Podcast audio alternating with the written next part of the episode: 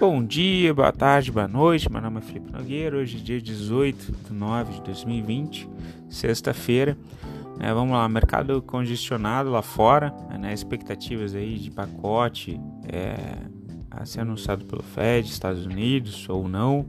Né, é, ontem saiu a notícia de que os Estados Unidos, o, o, no caso o presidente Trump, estava negociando com a oposição é, para ver se eles aprovavam ou não o pacote de estímulos, né? Mas o mercado segue em stand-by, né? Em aguardo. Então S&P 500 uh, teve uma queda, a gente teve um descolamento, tá? Ontem é, do Brasil em relação ao mundo, lá caiu, tá? S&P 500 menos 0,84, Dow Jones menos 0,47, Nasdaq menos 1,27 e agora de manhã eles estavam subindo, a gente tá meio que caindo de lado ali?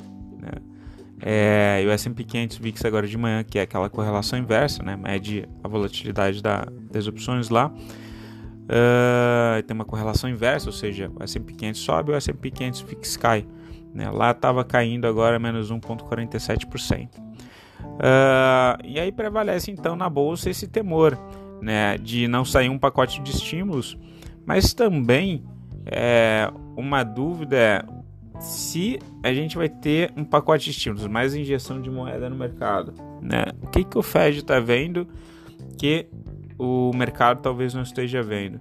É, e alguns analistas falando que vão a gente vai depender é, mais ou menos tá, é, cinco anos para a gente se recuperar dessa crise toda. E dentre eles aí é Carmen Reinhardt, que é o economista-chefe do Banco Mundial, tá? Ele vem nessa nessa ideia de que a gente demorará cinco anos para a gente se recuperar dessa crise toda. Em relação à Ásia, o, o CSI 300 da China alta de 2,25, o COSP da Coreia alta de 0,25, HK50 de Hong Kong alta de 0,50, né, índice de Nikkei do Japão alta de 0,18, tá, tudo agora pela manhã tá?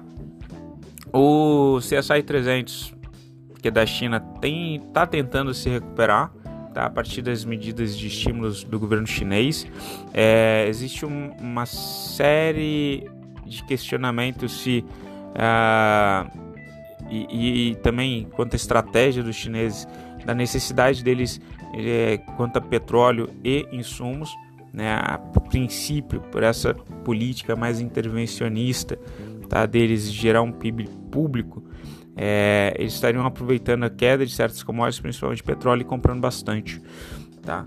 É, para tentar fomentar através de medidas né, do próprio governo, né, de investimento em infraestrutura, enfim.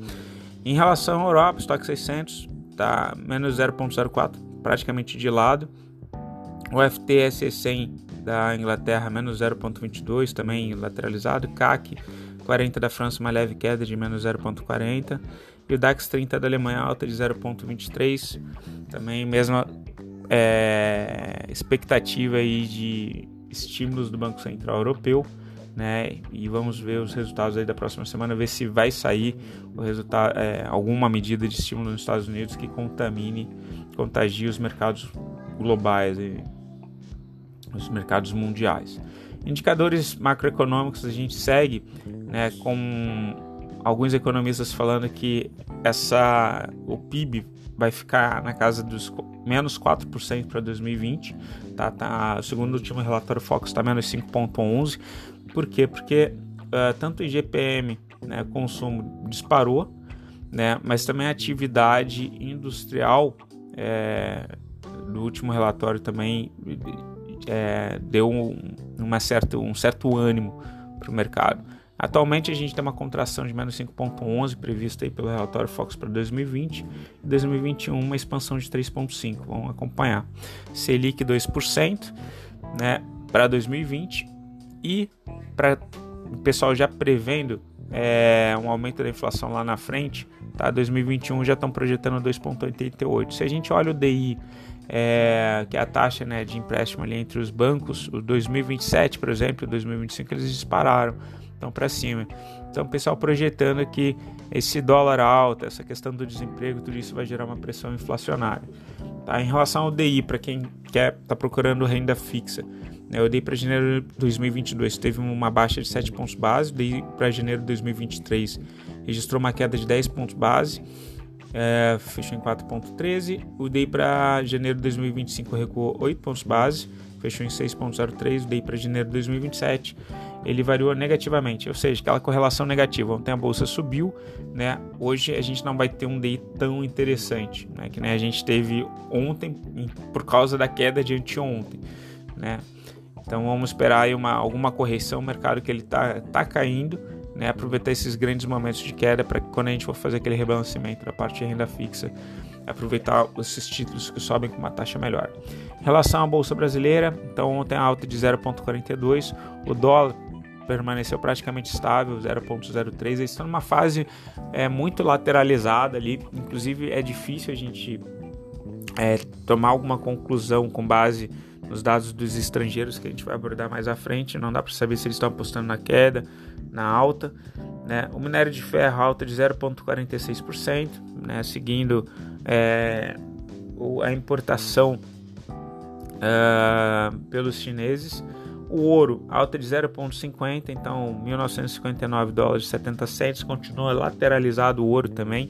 Eu acho que deve ficar assim até a definição das eleições americanas, tá? O WTI petróleo queda de 0,70 e o Brent queda de 0,48%, tá? Hoje de manhã.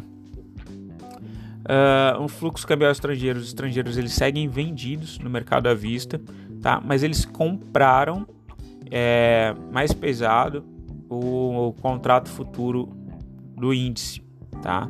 Então, assim, é difícil é, continua indicando uma lateralização. Eles não estão comprando ação porque de fato está caro, mas o índice provavelmente eles estão segurando os preços por aí.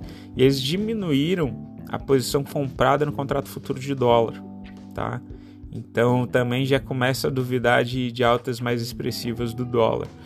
É, em relação à commodity agrícola, o boi gordo fechou em R$ 248,60 a arroba, uma queda de 0,24 e o milho é, R$ 59,01, né, uma queda de 0,99%, praticamente 1% de queda.